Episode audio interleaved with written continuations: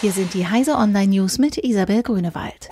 BND soll Bundestrojaner gegen Deutsche im Inland einsetzen dürfen.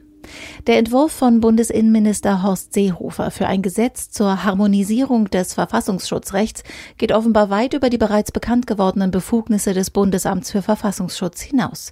So will der CSU-Politiker etwa auch die Kompetenzen für den Bundesnachrichtendienst umfassend neu regeln und ausweiten. Laut dem netzpolitik.org vorliegenden Entwurf soll der Auslandsgeheimdienst künftig den Bundestrojaner auch gegen deutsche Staatsangehörige oder sich im Bundesgebiet aufhaltende Personen einsetzen dürfen. Bislang wurde dieser nur im Ausland eingesetzt. Zeit der Alleingänge bei Digitalisierung ist vorbei.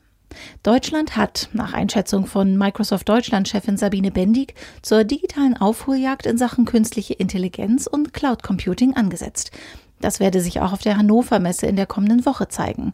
Es sei für Unternehmen dabei so wichtig wie nie zuvor, auf Partnerschaften zu setzen, so Bendig. Kooperationen mit strategischen Technologiepartnern stünden im Fokus.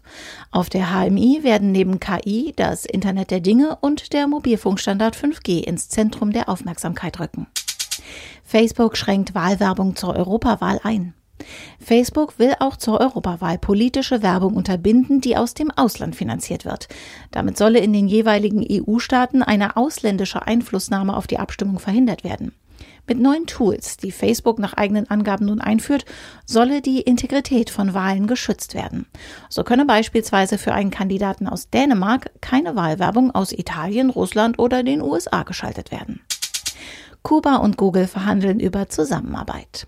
Trotz der politischen Spannungen zwischen den USA und Kuba wollen die staatliche Telefongesellschaft von Kuba und der US-Internetkonzern Google die Chancen für eine Kooperation ausloten.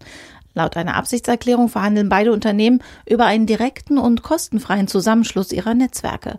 Damit soll der Internetzugang in Kuba verbessert und günstiger werden.